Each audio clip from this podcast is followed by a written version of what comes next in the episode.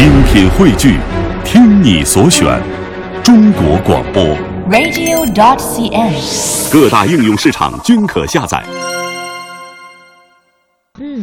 嗯，呃，现在进入到我们的单元，叫做“道听途说”单元。嗯，就是关于城市有一段古老的记忆，虽然说是传说哈、有各种各样的说法，但是呢，我们也能从这背后探究一座城市某一个角落它的一个历史变迁。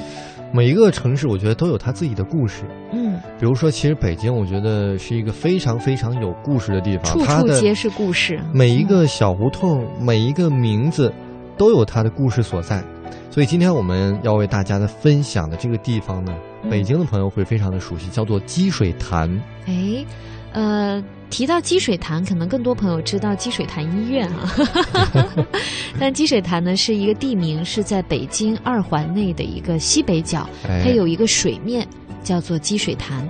那元代的时候，为了加强大都的漕运而修建的人工河叫通惠河，嗯，在流入城市以后呢，形成一个巨大的湖泊，就是我们今天说的积水潭。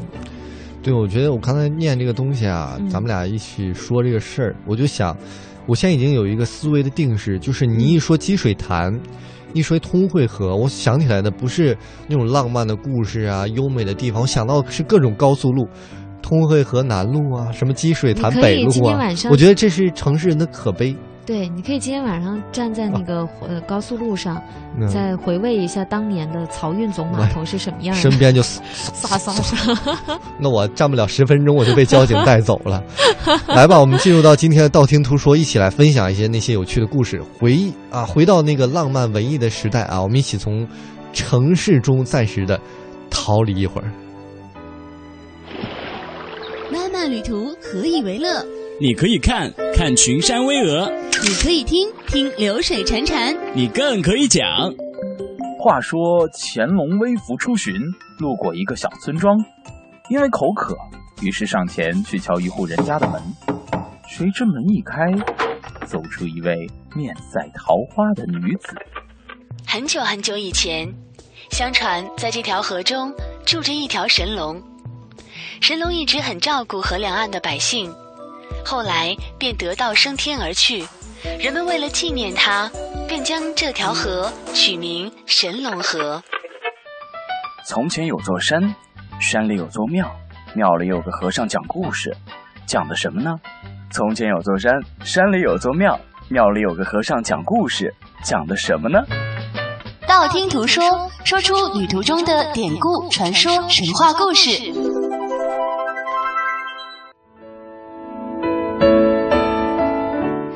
刚才呢，为大家介绍了这个积水潭的由来。嗯积水潭呢，曾经是漕运的总码头。当然，元朝时期的积水潭呢，呃，面积比较大，包括今天的前海、后海和西海三个湖，总水域比三个湖还要大不少。嗯，当时元政府也是打造了八千多艘的河运的漕船，漕船哈，嗯，每天川流不息的把来自江南的漕粮呢运到大都积水潭码头。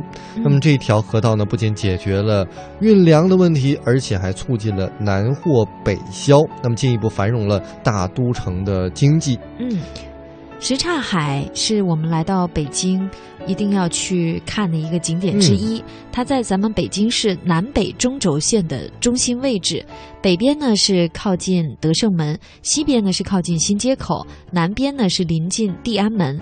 东边呢，就是临近鼓楼大街，那是一条很狭长的天然湖泊。嗯那当然有多条道路是可以通往什刹海的，所以来过北京的朋友都知道，去什刹海呢，一般从地安门大街下车，然后离开繁华的大街，拐入啊、很多古色古香、小巧精致、货物琳琅小店的这个烟袋斜街，再步行十几分钟，这个街就走到了尽头。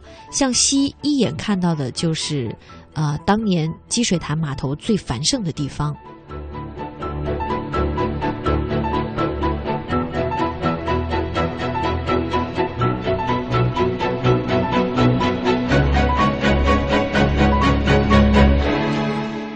有的时候啊，我们会发现，这个历史的遗迹就在你的身边，就在身边刷刷刷的穿过我们平时蛮繁忙的工作当中啊，嗯却不珍惜。你看，不说不知道，原来像什刹海啊、积水潭啊，嗯当年也是举足轻重的一个作用哈，嗯有点像现在的这个城际高速路，或者是这个环路啊。嗯说现过去的这个重要的运输航道一点都不过分。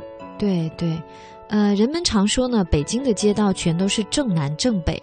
那如果收音机前的听众朋友，如果您去了什刹海，你就会发现这种说法它是，嗯，不完全正确的。啊，呃，因为这一切和什刹海有着不可分割的一些历史渊源。